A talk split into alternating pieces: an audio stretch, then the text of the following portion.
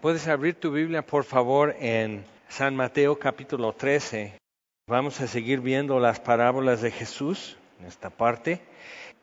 Y vamos a ver aquí tres cortos parábolas que vienen ya después de la parábola inicial, que es como que la, base y nos da la clave como para entender estas parábolas de Jesús, que es del sembrador. Pero eh, tenemos que ver, porque a veces Jesús ya le cambia como vamos a ver en uno aquí, y este y cada cosa representa algo, pero una parábola no es una no es un sermón, por decir, no es una explicación total y completa, pero es algo, es una ilustración, y eso es lo que significa parábola, es poner algo junto como una proyección, como si fuera un PowerPoint con un diagrama o un dibujo o algo así que ilustra el tema una verdad que quizás sin más ilustración sería difícil de, explicar bien. Entonces, eso es lo que son las parábolas. Y son tres. La parábola del trigo y la cizaña, y tenemos que explicar qué, cizaña es y no es en la Biblia, porque usamos mucho ese término, no, pues en mi trabajo hay mucha cizaña. Entonces dicen eso, pero eso no es precisamente lo que quiere decir Jesús. Luego está la parábola de la semilla de mostaza, Aquí estamos semilla de mostaza y también la parábola de la levadura. Entonces, esas tres parábolas tienen algunos elementos en común que es que, muestran un proceso que requiere paciencia y discernimiento, ¿ok? Que, es la cizaña del trigo, cómo trabaja la levadura y también cómo crecen las plantas de mostaza. Entonces vamos a ir viendo eso y, este, y a ver cómo nos va. Vamos a ver en versículo 24, Mateo 13, 24.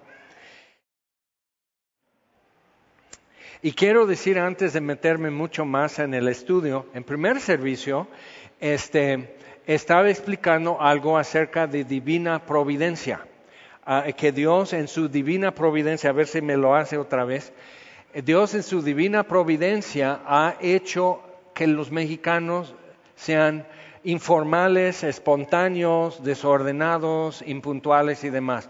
Y, todos, todos están, es mala educación. ¿Quién te educó? Ok, entonces no, es, es, la cultura, es la forma de ser. Y sabes que han estado, o sea, con la escolta militar en escuelas, con la bandera, han estado con tus 15, tus 20 minutos de gracia, han estado con, e, o sea, todo es así como queriendo doblar fierro y hacer que tome esta forma la nación mexicana. Y sabes que no la van a hacer. Pero cuando mencioné eso, que es parte de la divina providencia de Dios, no sé si lo has visto, a mí me encantó, me hizo el día que alguien puso en Twitter y yo lo pasé a Facebook, entonces tienes que ser mi amigo en Facebook para verlo, pero que en un semáforo en la Ciudad de México alguien llega con su estéreo a todo volumen con el baile de la chona. Entonces, y gente en la esquina empieza a bailar la chona. Y gente se baja de sus coches, está bailando la chona. Eso es la Ciudad de México, señores. ¿Ok? Eso, y no ¿sabes qué? No se va a quitar. Y, y eso está mostrando una cosa, que solo Dios, grábatelo, solo Dios va a poder gobernar a los mexicanos. Partidos lo prometen, ¿ok? Religiones lo prometen, escuelas te enseñan, no lo van a hacer. Y Dios está gobernando en México y Dios va a poder gobernar a cada mexicano y lo hace uno por uno. Y como en las parábolas que vamos a leer, lo hace en una forma que muchas veces ni detectas, ni puedes marcar visualmente el cambio cuando está en proceso, pero te das cuenta que algo tuvo lugar, que algo ha sucedido. Entonces hay que ver eso. Pero cuando en el primer servicio dije divina providencia, esta señora molesta aquí en mi celular empieza a hablar de Google, que divina providencia la buscamos y no existe. Entonces tenemos, ah, casi digo, bueno, gracias, este, Perdón, Romanos 8, 28. Todas las cosas, ¿ok? Divina providencia, todas las cosas ayudan a bien a los que aman a Dios, esto es los que son llamados conforme a su propósito. Eso es divina providencia, cómo Él maneja cosas miles de años antes que tiene que suceder para que pueda suceder, para que esté. Eso es divina providencia, que convierte un desierto que es el valle de Tehuacán permitiendo que las nieves del pico de Orizaba puedan filtrar en los ríos subterráneos que se formaron en el diluvio cuando toda la fragmentación y ruptura de los continentes y, con el soplete de vapor de los volcanes abrió túneles y formó ónix y mármol. Puedes comprar muy buen ónix en Tecale, Puebla. Entonces, o sea, eso, todo eso sucedió y hoy ya es agua fría que sale porque es filtrada de los nieves y ahí está tu peñafiel. Entonces, eso es divina providencia porque todos esos manantiales en el valle de Tehuacán permite agricultura y sostener a un millón de personas. Y sería un desierto. Eso es divina providencia, pero Dios lo hizo durante un desastre que era juicio al mundo. Dios hizo divina providencia para en miles de años en el futuro, gente en la cuna del maíz en el valle de Tehuacán pudiera vivir. ¿Ok? Entonces, pero aquí me dice la señora que divina providencia no existe. Entonces, tú y yo estamos en una etapa en la historia que vamos a tener que decidir y discernir quién me está diciendo qué pensar. ¿Ok? Todos hemos visto, ¿no? Lo que está sucediendo con coronavirus, con COVID-19, es que ahora resulta que solo hay dos géneros. ¡Pau! Toma, escupe sangre. O sea, ¿por qué? Porque, o sea, no que hay 100, que hay 52, que hay esto y todo. Hay dos. ¿Por qué? Porque hombre o mujer, o están haciendo acta de difunción. Solo hay dos géneros. ¿Cómo simplificó nuestra vida, verdad? Pero en otras cosas ya lo complicó. Entonces necesitas ver cuál es tu fuente de información y quién está como determinando lo que piensas, lo que valoras, lo que esperas, lo que estás dispuesto a soltar y lo que estás abrazando realmente. Porque hay mucha gente que está abrazando miedo y no tiene una fuente confiable para ese miedo. Entonces tenemos que rectificar. Ok, vamos, a esta ya la despedí.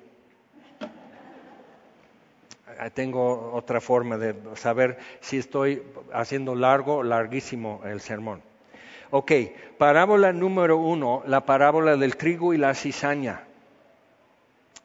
Dios en su divina providencia, y eso es algo importante para nosotros en esta parábola. Vamos a leer, dice, les refirió otra parábola diciendo, el reino de los cielos es semejante a un hombre que sembró buena semilla en su campo. Pero mientras dormían los hombres, vino su enemigo y sembró cizaña entre el trigo y se fue. Y cuando salió la hierba y dio fruto, entonces apareció también la cizaña. Vinieron entonces los siervos del padre de familia. Ok, es un hombre, pero ahora es padre de familia. Detalles son importantes. ¿Para qué sembró trigo? Pues para comer o para vender el trigo, pero para tener suficiencia y hasta abundancia. Tuvo un propósito en eso. Entonces, vinieron los siervos del padre de familia y le dijeron, Señor, ¿no sembraste buena semilla en tu campo? ¿De dónde pues tienes cizaña? Y él les dijo, un enemigo ha hecho esto. ¿Se enojó? Nomás lo observa un enemigo ha hecho esto. Y los siervos le dijeron, ¿quieres pues que vayamos y la arranquemos? Él les dijo, no, no sea que al arrancar la cizaña arranquéis también con ella el trigo. Dejad crecer juntamente lo uno y lo otro hasta la siega, y al tiempo de la siega yo diré a los segadores, recoged primero la cizaña y atadla en manojos para quemarla, pero recoged el trigo en mi granero. Entonces más abajo vamos a brincar las otras dos parábolas y volvemos Vamos a pasar a, versículo 36. Entonces, despedida la gente, le preguntan sus discípulos, como tú y yo. Preguntamos en privado porque no queremos exponer nuestra ignorancia de, de tal tamaño. Entonces le preguntan aparte, explícanos la parábola de la cizaña del campo. Ahora, realmente no es complicada la parábola, pero tienes que tomar en cuenta quienes preguntan. Ellos tenían 400 años sin palabra, sin profeta. Desde el exilio regresando del exilio en Babilonia y Persia, entonces había profetas, tres, que estaban ocupados de animar a la gente y exhortar a la gente durante la colocación del altar y la construcción del nuevo templo. Pero eso es todo. Entonces, durante ese tiempo, ya después, que es el tiempo de los macabeos, cuando eh, Roma tomó control después de Alejandro Magno y, todo eso, y, y, Jerusalén una zona peleada durante ese tiempo. Entonces, pues ya una paz romana, que es relativa, pero una paz romana, y están en eso, pero con una expectativa. Han tenido cuatro siglos de tradición rabínica que el colegio rabínico ha, tomado la autoridad y se ha hecho y ha tomado como la función de profeta en la nación hasta el día de hoy. Y tienes que entender eso para entender por qué no creen, pues, en Israel. Cuando vas allá y, gente que es ortodoxa y cree las escrituras y las estudia, ¿por qué no creen? Y tengo un amigo que es guía en Israel y preguntando, ¿no? O sea, este, ¿Qué, es el Nuevo Testamento? Son cartas. Y los evangelios, pues son historias. Entonces otro amigo le dice, historias. Dice, mira, soy judío, como que eso ya es tu vacuna. Yo puedo decir, yo soy Jaime, mucho gusto. Que yo, ser Jaime, créeme, era vacuna. También. Entonces, no, pues, ¿qué? Soy judío. Dice, mira, creo las escrituras. En su bar mitzvah e, haces una, exposición en las escrituras. Hizo la, la, exposición en Ezequiel de la restauración de la nación de Israel en su tierra como lo que dispara la secuencia de la restauración de todas las cosas. Ahora, ¿te acuerdas en Hechos 1 cuando Jesús está a punto de ascender? Los discípulos le preguntan, Señor, ¿ahora vas a restaurar? Las cosas, vas a restaurar el reino. Entonces eso era una expectativa, por eso en la entrada triunfal, Osana, Osana, hay mucho gozo, porque la expectativa era una paz social, política, militar y económica. ¿ok? Están esperando eso como si eso es algo que hubieran tenido. Cuando lees el Antiguo Testamento a partir de, de Josué, jueces, primero y segundo de Samuel, reyes y crónicas, te das cuenta de una cosa. Casi nunca tuvieron paz. Y esa paz nunca duraba más de 30 años, por decir quizás hasta 40, pero nunca tuvieron paz. Pero tenían la tradición rabínica de que cuando esté el hijo de David va a ser como en los tiempos de David. Vas y lees la, vida de David y dices, pasó de guerra civil con la casa de Saúl a guerra civil con su propio hijo. Sus 70 años no fueron de paz de David. Pero entonces tenían una expectativa como mítica, como de mitos nacionales acerca del Mesías y el reino de Dios. Por eso las parábolas de Jesús empiezan como a, mover y cambiar el enfoque y la orientación de la expectativa de Jesús acerca del reino. Entonces, mi amigo dice, soy judío. Y digo, ok. Y él dice, yo veo en las escrituras que cuando venga el Mesías habrá paz. No hay paz. Entonces, por eso no creo que Jesús sea el Mesías. O sea, muy franco, muy así, sin insultar. Dice, pero si me equivoco, yo voy a ver a Jesús en su segunda venida, porque veo lo que dice Ezequiel y ya estamos en eso. O sea, un judío que no cree que Jesús sea el Mesías está esperando más que muchos cristianos la venida del Mesías a reinar en la tierra. Pero ahí tienes a Gospel Coalition diciendo otro rollo. Ok, entonces, entonces chécalo. Hay un, todo un barco lleno de intelectuales que no han estudiado su Biblia. Okay? Entonces, bien, entonces, o sea, él, así, si Jesús es el Mesías y yo me equivoco, yo lo voy a ver con mis ojos porque está cerca, así. Pero entonces queda así. Jesús dijo, mi paz os dejo, mi paz os doy. Su último discurso con sus discípulos. No como el mundo la da. Entonces, por la tradición rabínica, están esperando la paz que el mundo puede dar. Y todos nosotros estamos que inseguridad, que desempleo, que cuestiones migratorias, que centroamericanos están invadiendo del sur, que Trump es un hocicudo y no nos deja pasar. Y estamos con todo eso así y no hay paz. Pero ¿qué es lo que realmente es tu visualización de paz? Y ahora estamos con lo de la pandemia y no hay paz. ¿Cómo no? Quédate en casa. Y estás así. Algunos no los conozco, llegaron bien cachetones y hasta ahí voy a ver. Pero ve esto, o sea, que, ¿por qué no tienes paz? Entonces Jesús dice, mi paz os dejo, mi paz os doy, no como el mundo la da. Entonces va a ser de otra naturaleza y se va a experimentar esa paz de otra manera que el mundo imagina paz, ¿ok? Entonces, viéndolo así, regresamos. La expectativa de ellos y preguntan entonces de la cizaña y el trigo. A ver, explícanos eso. Porque parece para ellos que está interpretando el fin de los tiempos y la venida del Mesías y qué es lo que va a suceder y todo eso, que está interpretando lo diferente Jesús. Entonces, a ver, explícanos.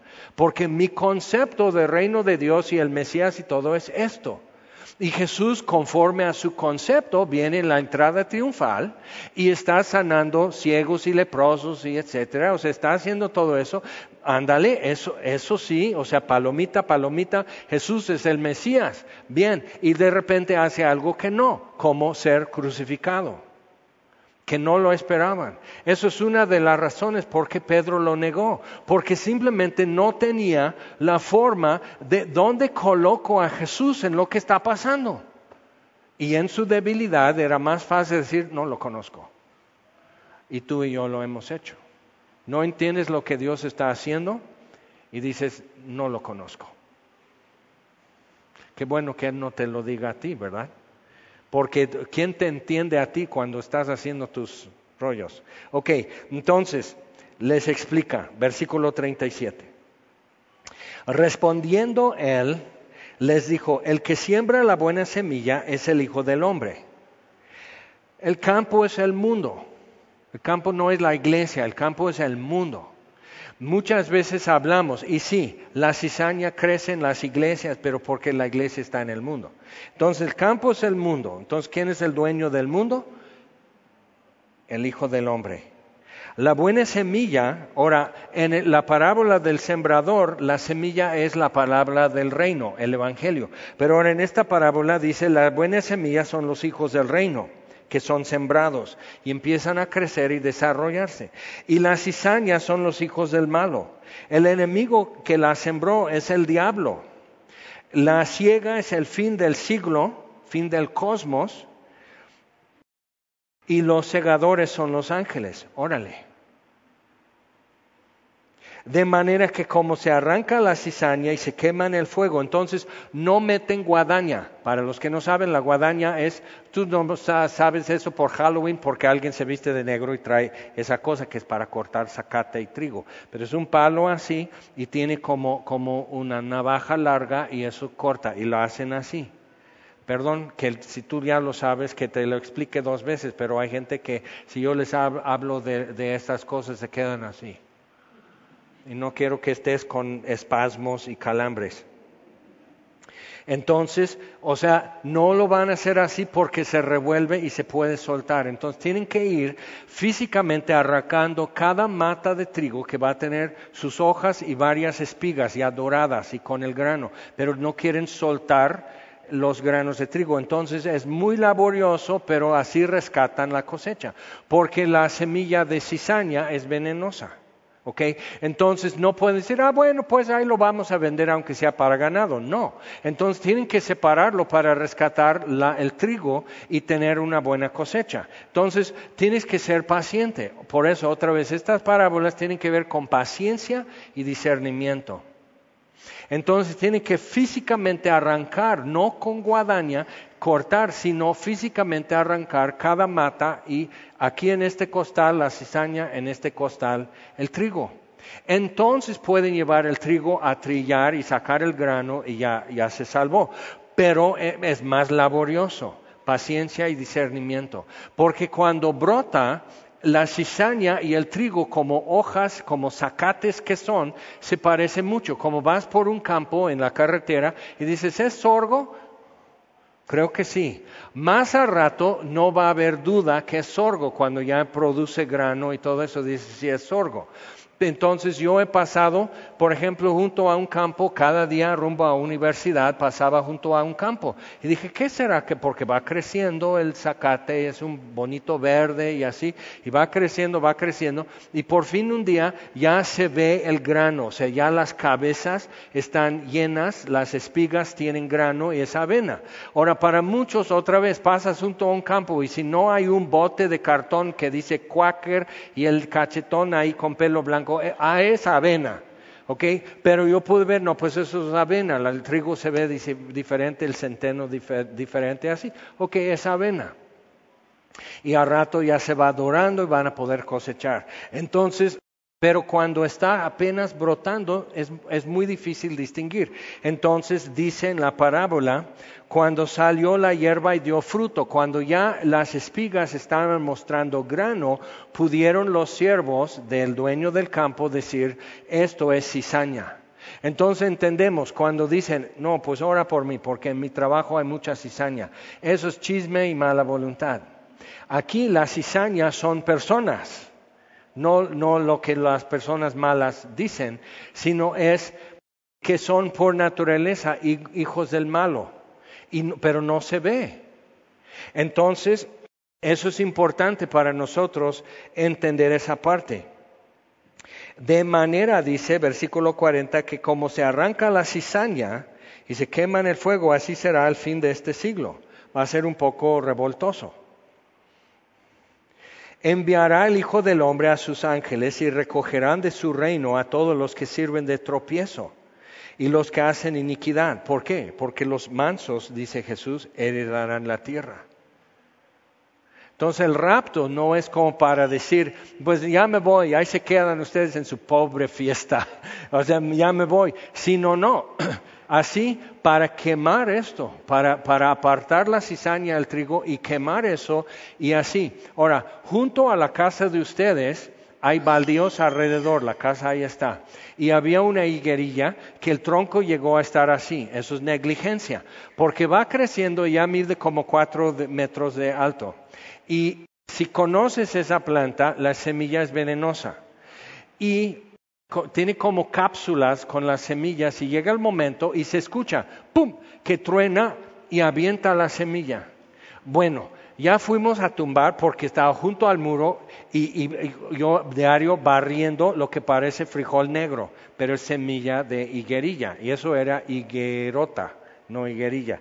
Entonces, barriendo eso, digo, no, lo que hay que hacer es ya tirar ese, esa planta que se hizo árbol pero ahora lo que tienes es que en los baldíos alrededor ya hay muchas higuerillas creciendo. Y en el jardín de ustedes, entonces hay pequeñas matitas que salen, pero cuando sale parece la hoja doble, cuando está germinando, como de un frijol. Pero la el segundo par de hojas ya se ven como estrella, como, como la hoja de higuerilla. Pues lo arrancas. Y eso nos lleva a la siguiente parábola, que es un proceso continuo. Dice, otra parábola les refirió diciendo, el reino de los cielos es semejante al grano de mostaza, que es una semilla pequeña, que un hombre tomó y sembró en su campo la cual eh, a la verdad es la más pequeña de todas las semillas, pero cuando ha crecido es la mayor de las hortalizas y se hace árbol de tal manera que vienen las aves del cielo y hacen nidos en sus ramas. Ahora, vas a leer en muchos comentarios que eso es la iglesia católica. Pues cada quien trae su roncha con, alguien, ¿no? Pero no, o sea, eh, otra vez, no creo que Jesús esté hablando de algo que podamos decir, esto es, y ya lo descarto así. Las parábolas bien interpretadas, cada una nos conduce a sanas obras, a buenas acciones, no simplemente a, cortar y sesgar y descartar a gente, ¿ok? Aún con la cizaña. Lo que es es un, que es un aviso de discernimiento y paciencia. Tienes que dejar que el trigo crezca y se desarrolle entonces tú vas identificando trigo, cizaña, las matas por cuando ya producen fruto. ¿Qué dice Jesús? Por sus frutos los conocerás. Jesús nunca está diciendo, si, si, dan malos frutos, quémalos en la hoguera. O sea, simplemente discernimiento y paciencia. Ahora, actualmente está sucediendo algo curioso en muchos movimientos de cristianos. Es curioso, hasta en Capilla Calvario. Entonces, como que de repente están de un lado los que ven a las escrituras como fragmentos. Y los espacios entre los fragmentos, ellos sienten derecho y, licencia para llenar con su propio contenido. Entonces, porque algunos van a decir, ¿por qué si tú eres un hombre inteligente, estudiado, por qué tú crees literalmente en los primeros dos capítulos de Génesis? Porque veo tan literal capítulo 3 con las demás cosas de toda la Biblia. Por eso seguimos enfatizando, esta no es la nueva normalidad, es simplemente otro desarrollo más en la caída del hombre y con otro trastorno más humano que es todo.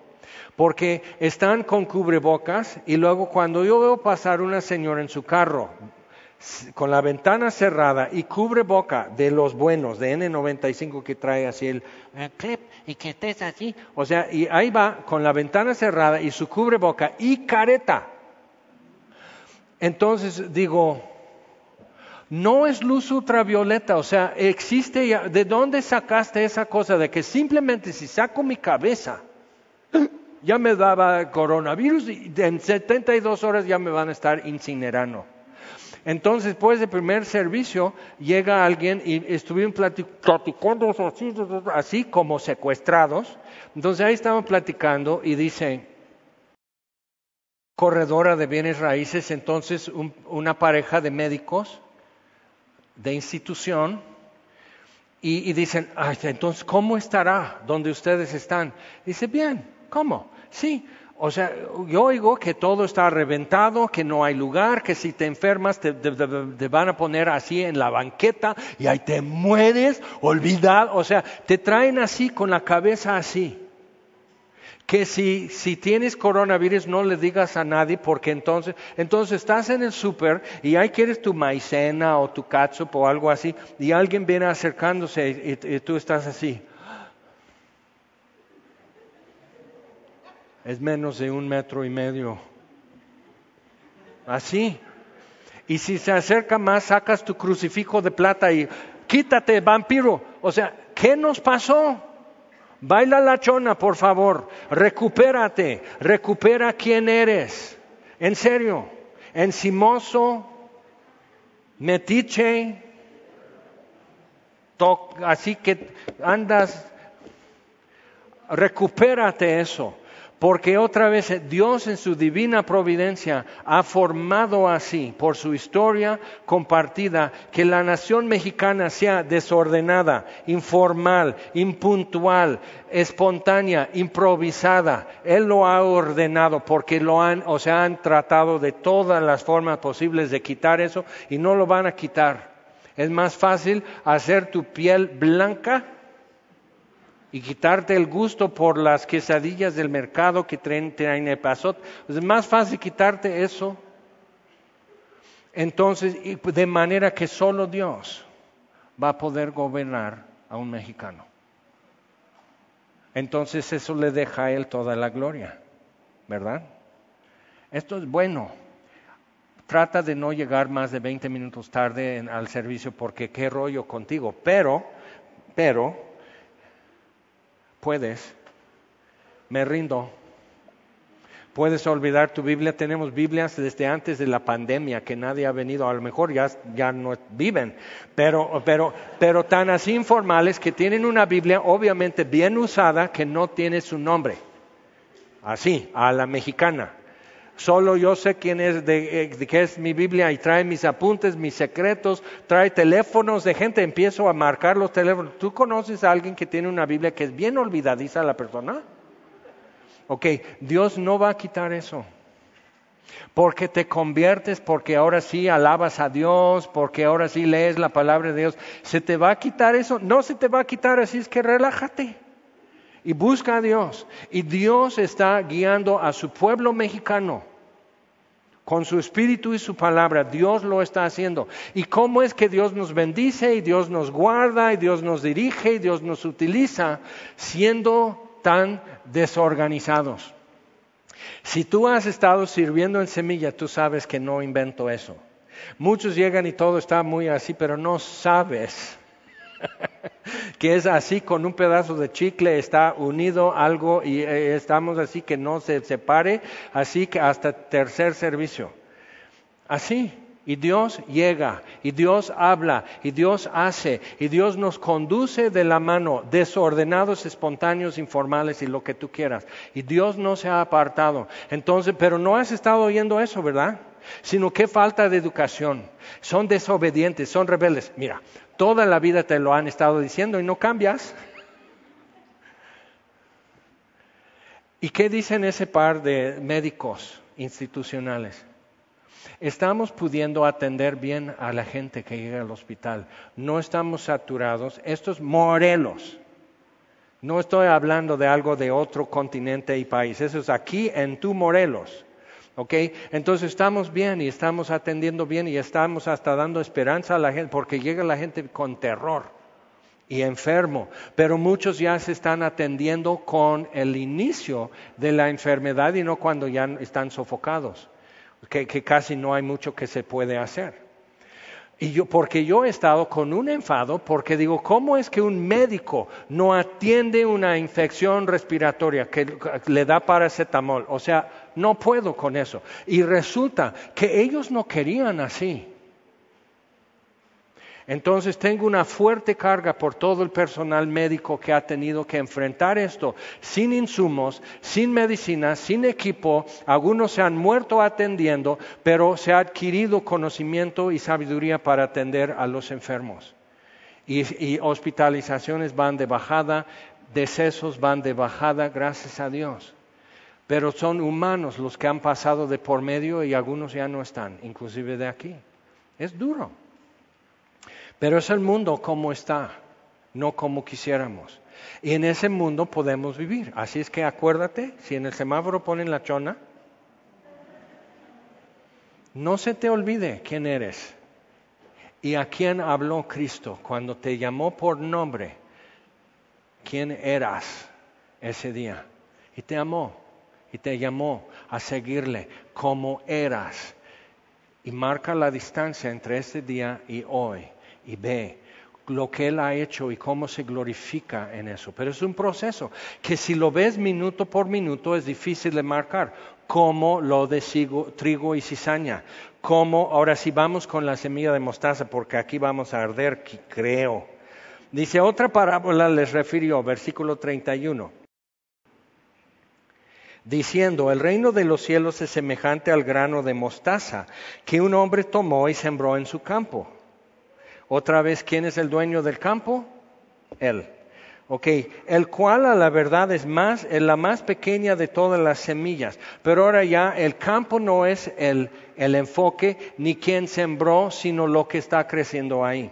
Ahora, ¿te acuerdas de la higuerilla fuera de, de, mi casa, en el muro, así desparramando semilla de higuerilla que es planta venenosa y todo eso? Y todavía cada ocho días estoy arrancando su par de hojitas y siguen, digo, y, te prometo, ahorita ya pasa la temporada de lluvia y ya dejan de brotar. El próximo año, aunque no haya higuerilla, esa semilla está diciendo, sí, pero Jaime ya se descuidó.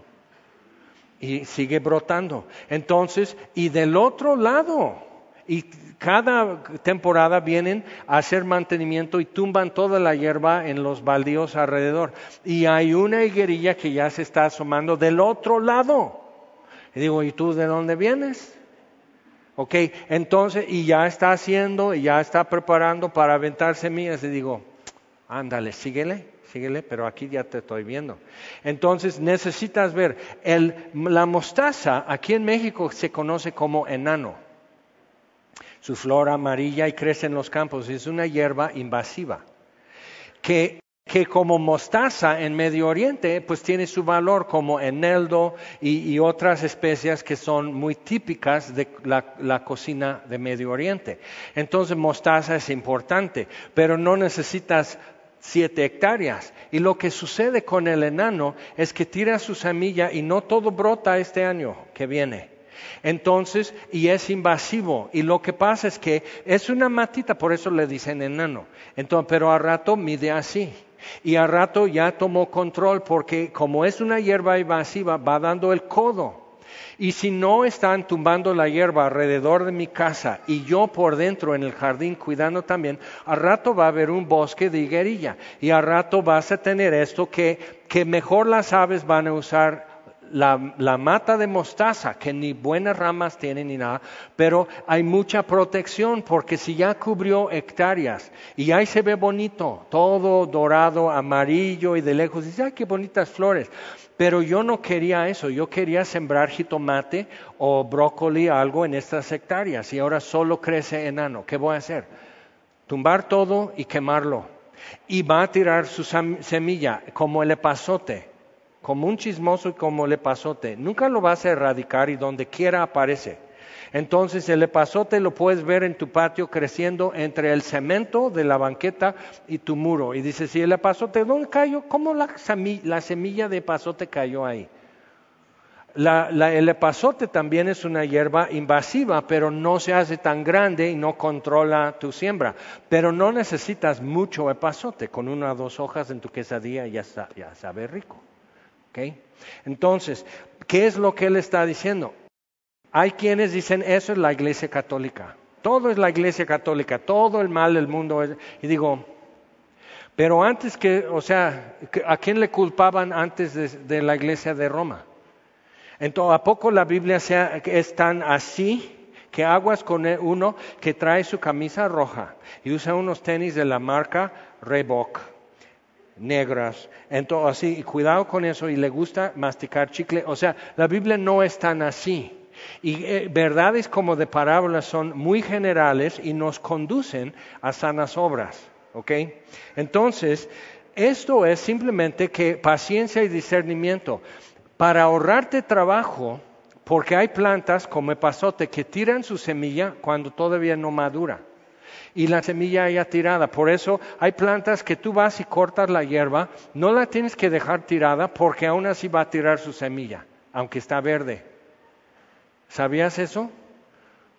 Porque nomás vas al súper y ya te lo dan así. Pero en el campo tienes que saber, no, eso no lo tenemos que dejar porque va a tirar su semilla. En un año o en dos ya tenemos un matorral aquí de hierba mala que como dicen los viejitos nunca muere, pero sí se controla.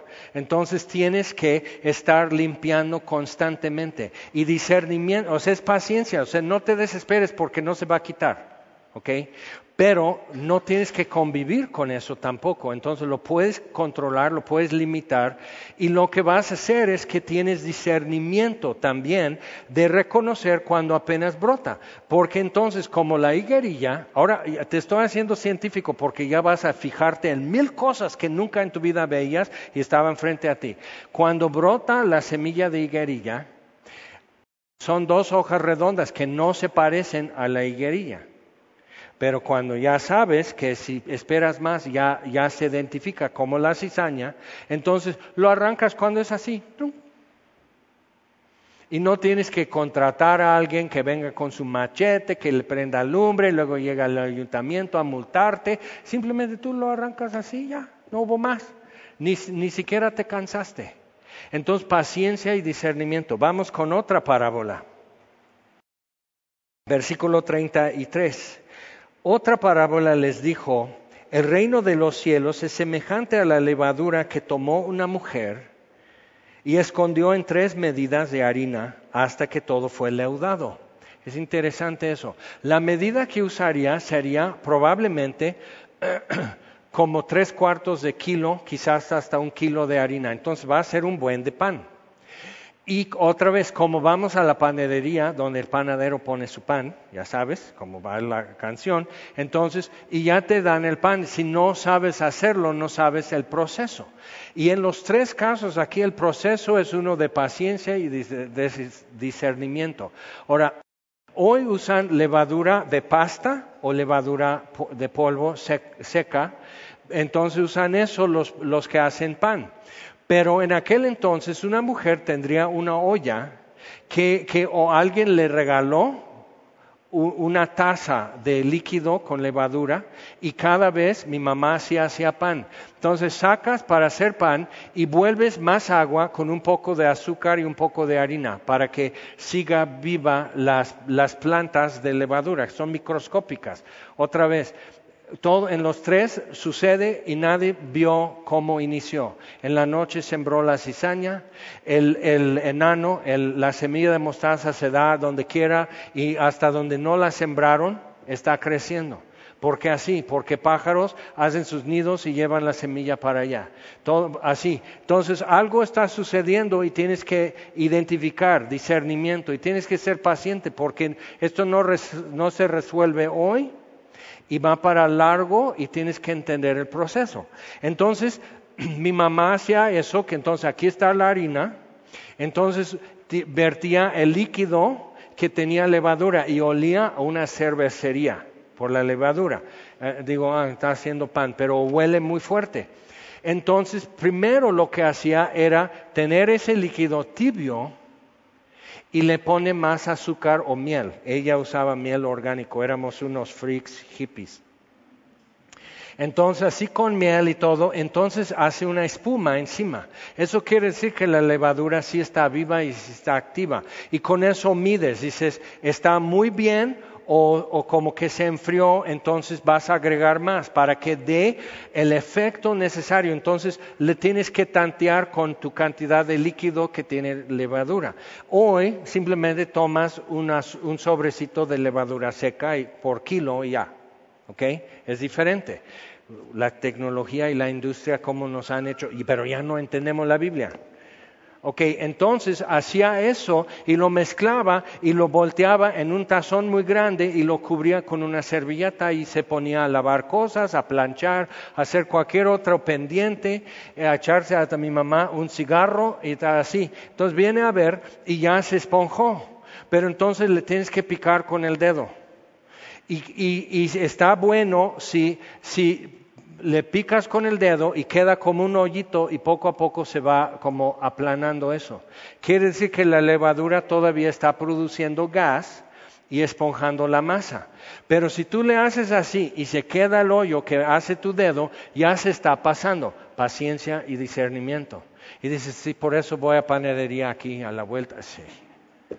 No falla. Pero si tú has ido a una panadería, a veces lo que pasa es que el pan como que colapsó Nunca has comprado así una concha que estaba como... Lo que pasa es que la levadura se pasó, ya no producía más gas, entonces empezó a desinflarse, lo meten al horno y sale así. Sabe rico, pero está aplanado. ¿Ok? Entonces, ellos entendían eso perfectamente. Es así. Es un proceso que no puedes marcar el comienzo, pero puedes observar el desarrollo del proceso. Y requiere paciencia y discernimiento para saber en qué estamos.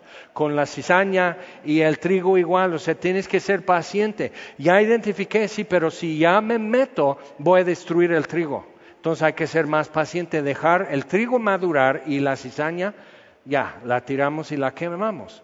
Ok, entonces todo eso está pasando. Vamos por favor a Primera Timoteo, más adelante en el Nuevo Testamento.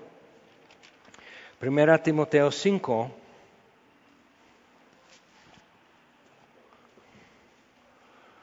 Qué bonita gente. Cada domingo está llegando una o dos familias más y sacamos más sillas. Qué bonitos se ven. No les conozco a la mitad porque todos traen cubreboca, pero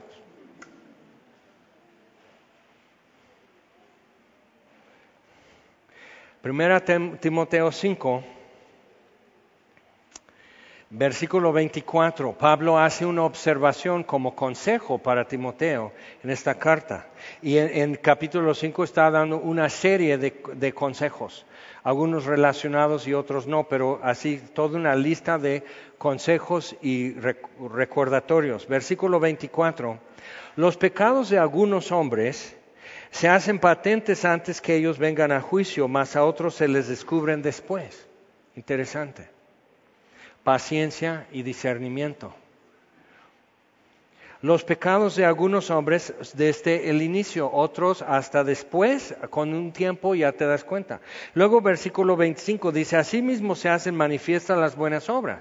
Algunas desde el principio dices, mira nada más, qué a todo dar, qué hermoso. Y otros no te das cuenta ¿ok? Hasta después, pero igual no pueden permanecer ocultas. Entonces tenemos eso. Ahora, igual así con la cizaña y trigo, con un poco de paciencia y discernimiento dejas terminar el proceso y salvas tu cosecha y desechas la cizaña. Y entendiendo lo de, la, mostaza, entiendes, sí, eso es bueno, pero no necesitamos tanto. Entonces lo tumbas, pero tienes que estar revisando paciencia y discernimiento, controlando eso en tu campo, porque el enano nunca lo vas a, exterminar, pero lo puedes controlar. Entonces, y también con la levadura o sea, es hacer eso y es esperar que actúe la levadura y esperarle. Si lo haces antes, el pan sale como duro porque no se esponjó. Todos esos hoyitos que ves en el pan son burbujas que hizo la levadura. ¿O tú creías que solitos simplemente alguien está con un popote haciendo? Entonces es un proceso. Y si lo haces bien, entonces cuando ya eres un catador de esas cosas, dices, aquí como que tenían prisa y lo metieron al horno antes de tiempo y salió muy denso. Aquí se estaba pasando porque ya empezó a desinflar. Se esponjó súper, tiene muchos poros y muy grandes, pero ya se está desinflando. Entonces em, empiezas a tener discernimiento y paciencia si tú haces el pan, ¿ok? Y no te sale siempre. Yo como pastor, con ya 40 años de hacer esto, te puedo decir, no siempre te sale bien, ¿eh? Y muchas veces donde tú creías, aquí va a estar a todo esto va a ser lindo y precioso, es un desastre y una pérdida total. Y donde tú menos esperaba. Por ejemplo, toda esta pandemia sirvió para mí porque un amigo de la primaria que era malo, desde primaria. Y en la prepa, cuando partimos camino, solo nos veíamos de lejos, él buena onda, pero fiestero, y siempre con los ojos desorbitados y rojos y bien marihuano y más. O sea, yo con él nada que ver. Yo tenía mis propios rollos, pero no eran esos rollos. Entonces, así nosotros y resulta que es misionero y plantador de iglesias en Filipinas y está eh, capacitando pastores filipinos para multiplicar y, plantar iglesias y yo así. ¿Qué? Simplemente porque tiene ocio y entonces está un poco más en Facebook y hace un comentario algo que su cuñado. Yo fui al bautizo de su cuñado y su hermana, que su hermana igual, o sea, parecía una farmacéutica de drogas, ¿ok? Entonces, pero se convierten y entonces yo fui al bautizo, el mismo viejito que me discipuló los bautizó y ay, qué lindo y todo eso. Y ella decía, decía, ora por mi hermano, digo, no tiene caso orar por este cuate. Tiene mi edad, fue, estuvo en el ejército, quién sabe qué ha hecho Dios con él y ahora está haciendo eso. hasta me hizo sentir chiquitito. Y Dios hizo eso sin llamarme la atención, sin consultar, sin avisar cómo actúa la levadura en la masa. Todo invisible. Pero entonces regresas a la cocina y ya está tu masa así y no así. ¿Cómo? Sí, déjalo que haga lo que tiene que hacer. Deja al trigo y la cizaña que hagan lo que tienen que hacer. Deja que haga la mostaza lo que va a hacer porque lo va a hacer. Va a volver a sembrarse. Pero tú lo puedes controlar. No necesitas dedicar siete hectáreas de tu campo a aves del cielo, que es lo único que va a vivir de esa planta. Porque es tan así el matorral que animales no se meten. Ellos felices, pero no por eso tienes tu, tu campo arado y preparado y todo eso. Quería sembrar y cosechar otra cosa. Entonces veo esto, pero ve lo que dice Pablo aquí. Tengo otro ejemplo. Hace unos, ¿qué será? Ah, tres, cuatro años, creo que ya son cuatro, tuve que dar de baja, correr, si lo quieres decir así, ese es el término jurídico laboral, correr. Entonces, alguien del, del equipo, del staff aquí de Semilla, y nunca he tenido que hacer eso y decir, así ve tú por tu cheque de liquidación y firma aquí, esto, o sea, como, como ejecutar a alguien, ¿no? O sea, sí. Fue muy raro.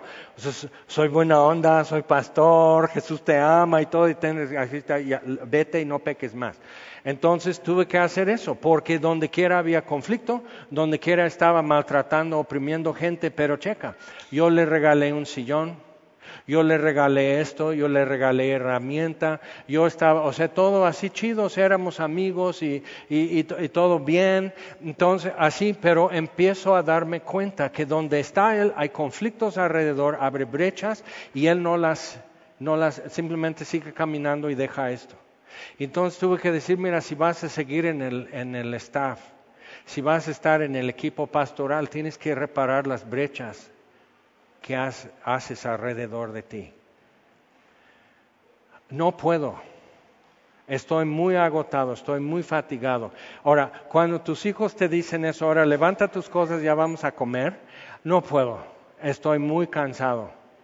¿Cómo le quitas el cansancio? Con dos yemas, no con otra cosa, con dos yemas. Entonces ya, o sea, que, o sea, dije, pero yo todavía sí, tan buena onda, tan menso, pero buena onda. Entonces, bueno, tómate un mes, no vengas a la oficina, no hagas nada, busca a Dios y descansa, reponte. Al final de ese mes, no. Digo, no es que no puedas, es que no quieres. Entonces, pasa por tu cheque, firma esto y todo. O sea, me, me da tristeza que tú te cuidas más a ti a tus hermanos en Cristo. O sea, que, me da tristeza, pero es tu asunto y cuando tú ya quieras, ya sabes lo que deberías de hacer, porque la palabra de Dios dice, haz esto, si tu hermano tiene algo contra ti, tú tienes que arreglarlo. Y no dice, a menos que estés cansado, fatigado, o, te choca aquel y no, no me late tener que decir, o cerrar las brechas o algo. No, eso es así y no hay más. Hazlo. Y muchas cosas la Biblia no dice si te sientes así, no, dice hazlo, aunque no sientas, hazlo, porque es lo que hay que hacer. Entonces se va, ok, Después de eso, me voy enterando que se había llevado herramienta, que había llevado otras cosas de mantenimiento, barnices y pinturas, que se compraron con tus moneditas y tus billetitos de 20 pesos, que tú así las viudas sacrificando y todo eso, y no dieron eso para que él llevara el taladro a su casa. Entonces, yo así, y yo de menso firmando el cheque de liquidación por toda la cantidad legal y que corrió gente de la iglesia y yo soy el pastor y corrió gente de esta iglesia y su esposa corrió gente de la escuela pero me dieron otra versión. Entonces me voy enterando y digo, oye, eso es daño a la empresa, eso es abuso de confianza y abuso, o sea, te hubiera despedido sin un peso. Ahora, ya saqué toda la ropa sucia, algunos dicen, no me voy a otra iglesia porque aquí son unos salvajes. ¿Cómo te explico? Pero ve lo que pasa, o sea, por bien, eh, bien para él, porque no me enteré. Los pecados de algunos no son evidentes hasta después. ¿Ya quedó claro? Entonces, y algunos, hasta por su forma de caminar, no confías y sabes algo está mal con este cuate. Pero otros así. Y muchos en semilla, sabes que muchos en semilla les regalaron cosas. y toma la piedad como fuente de ganancia. Está descalificado como ministro. ¿ok? Pero sigue, sigue como huesero hasta el día de hoy. Y eso es mejor negocio para él que caminar detrás de Cristo. Entonces, no, sí, paciencia y discernimiento, cizaña y trigo, la planta creciendo de mostaza, la levadura trabajando en la masa. Eso es un proceso. Y, pues, lo puedes estar mirando y no vas a ver estirar esa masa, no lo vas a ver. Pero vete a poner, ponte a hacer otras cosas que te tienes pendiente y cuando vuelvas en media hora ya se nota que algo está sucediendo. Y en cada una de esas parábolas es el caso. ¿Ok? Entonces dices, algunos saben muy bien de quién estoy hablando y tienen su carota así, hasta así, con el cubreboca están así pelando dientes. Sí, y algunos de ustedes estaban orando por mí, porque veían que yo no lo veía. Entonces dices, ay Jaime, mucho me han dicho, te pasas de noble, cualquiera te toma el pelo y mira. Eres súper buena onda con la gente te llevan al baile. Pero ¿cómo vamos a saber? Ahora, yo podría ser muy autoritario y muy caprichudo y muy imponente y muy déspota y me puedo equivocar. Porque hay gente que, que, su inicio es patético, es alarmante, es malvado. Y dices, no. Y Dios le voltea. Acuérdate, ¿quién puede gobernar a los mexicanos? Solo uno, Dios. Entonces, paciencia y discernimiento. Finalmente, aquí estamos vivos y, pataleando y demás. O sea, aquí estamos y aquel, ¿quién sabe? ¿Te das cuenta? O sea, Dios está haciendo lo que Dios tiene que hacer con nosotros. ¿Te das cuenta? Y luego, pues, ¿qué se perdió? Dinero. Es tu dinero, tus ofrendas, pero solo se perdió dinero. No se perdió un brazo por este cuate. Nadie perdió la vida por ese cuate. Y un poco de balance y perspectiva dices, ok, paciencia y discernimiento. Y entonces dice, ok, eso es así, esto así, esto es cizaña, lo dejo porque el trigo vale más, entonces lo dejo crecer, paciencia y discernimiento. Y saber qué hacer y cuándo hacerlo. Y pues, si te ves eh, en, cada uno de estos, el que sembró el trigo y un enemigo sembró cizaña, él no se perturbó, yo sí, yo me requete enojo, pero Jesús no está perturbado porque el enemigo viene y siembra cizaña. Él dice, o sea, sí, Cristo tiene enemigo. Entonces, pues, ¿qué? Eso es lo que sucede, Jaime déjalo crecer y cuando sea tiempo ya lo puedes arrancar y quitar y el trigo va al granero y todo bien. O sea, no hay que llorar, no hay que enojarse y así, paciencia y discernimiento y seguir caminando. Mi paz os dejo, mi paz os doy, no como el mundo la da. ¿De acuerdo? Ok, entonces vamos a ponernos en pie. Tenemos semanas y meses, muchos aquí, de no poder escuchar aquí esa frase. Vamos a ponernos de pie y vamos a orar juntos.